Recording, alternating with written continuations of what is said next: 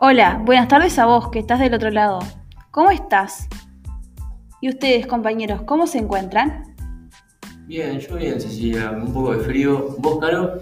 Yo, yo bien también, con muchísimas ganas de poder escuchar este nuevo episodio de, de podcast.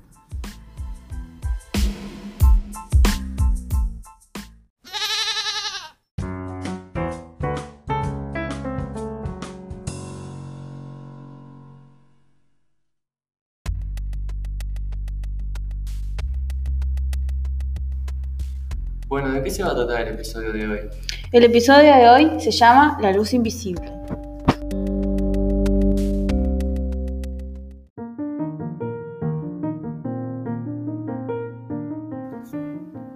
Para este nuevo episodio nos esperan respuestas pendientes del episodio anterior y una historia atrapante.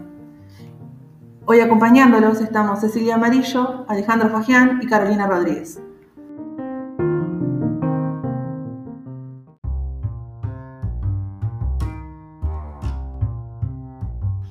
¿Y ustedes recuerdan cuáles eran esas preguntas? Sí, yo me acuerdo de dos. Una era cómo es que los rayos de luz inciden en el agua y la otra era, ¿es lo mismo si vemos el experimento realizado o observado de distintas perspectivas? No me acuerdo igual si había otra. Sí, había otra, y es si se cumple el fenómeno de refracción de la luz.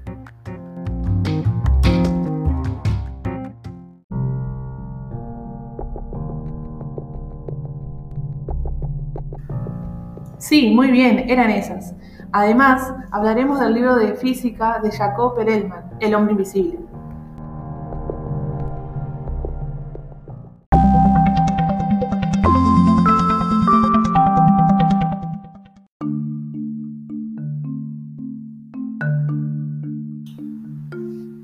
¿Querés saber cómo ser invisible? A continuación, te lo contaremos.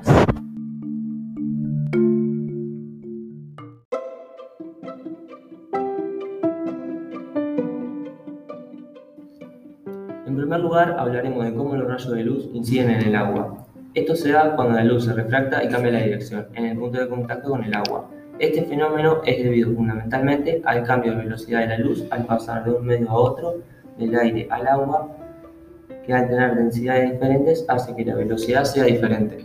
Ahora bien, ¿es lo mismo si vemos el experimento realizado observando de- desde distintas perspectivas? Podemos observar que si antes de hacer dicho experimento enfocamos la luz de la linterna hacia el vaso que contiene agua, podemos observar cómo la luz de la linterna se verá blanca. Pero por otro lado, si a ese vaso de agua le agregamos gotas de leche, la luz enfocada al mismo podrá ser vista desde distintos puntos de vista con diferentes tonalidades, ya sea media rosácea o un azul claro. Entonces, ¿el fenómeno de refracción de luz se cumple? Con certeza podemos decir que sí, se cumple el fenómeno de refracción de la luz, ya que la misma logra traspasar el vaso.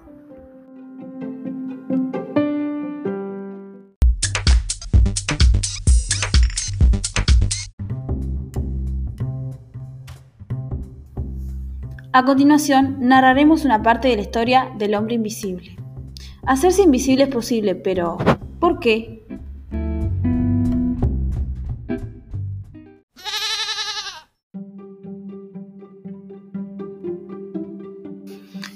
En esta historia hay tres personajes.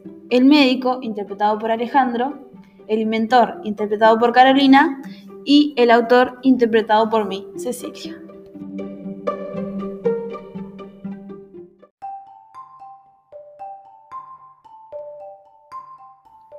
¿Sabían ustedes que la visibilidad depende de la acción que producen los cuerpos visibles sobre la luz?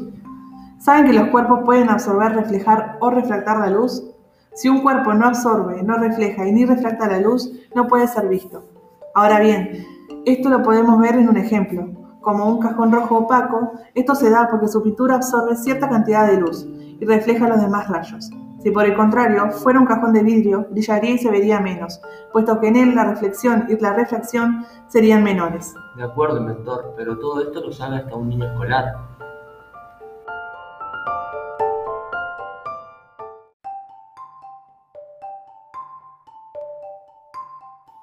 Pues vea usted otro hecho que también conocen todos los escolares. Si un trozo de vidrio se machaca y convierte en polvo, se hace más visible en el aire, es decir, se convierte en polvo blanco opaco. Esto ocurre porque al machacarlo hacemos que se multiplique el número de facetas de vidrio en que se refleja y refracta la luz. Pero si este vidrio blanco molido lo echamos en agua, desaparece en el acto. Y dime, ¿por qué desaparece?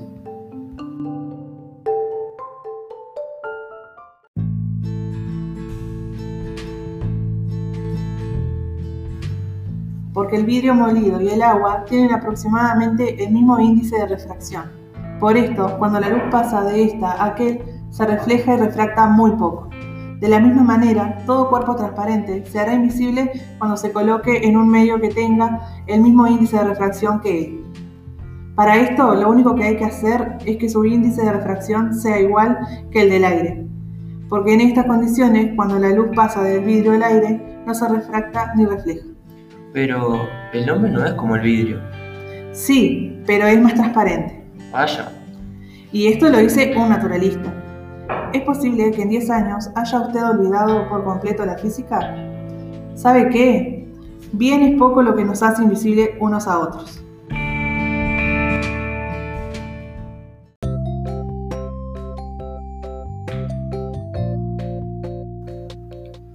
Con el fin y en efecto de el héroe había inventado un procedimiento para hacer transparentes todos sus tejidos del organismo humano y sus sustancias que lo coloreaban, este procedimiento lo ensayó en sí mismo y es por eso que alcanzó el éxito.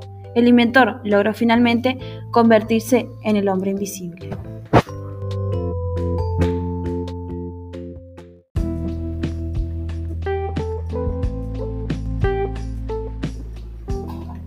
Al escuchar esta historia nos cuestionamos, ¿Llegará a ser alguna vez el hombre invisible?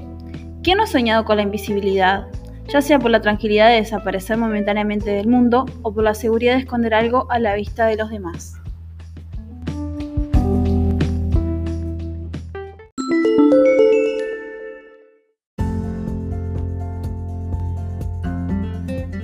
Si quieren seguir aprendiendo junto a las cabras, aprendete con nosotros en el episodio 3.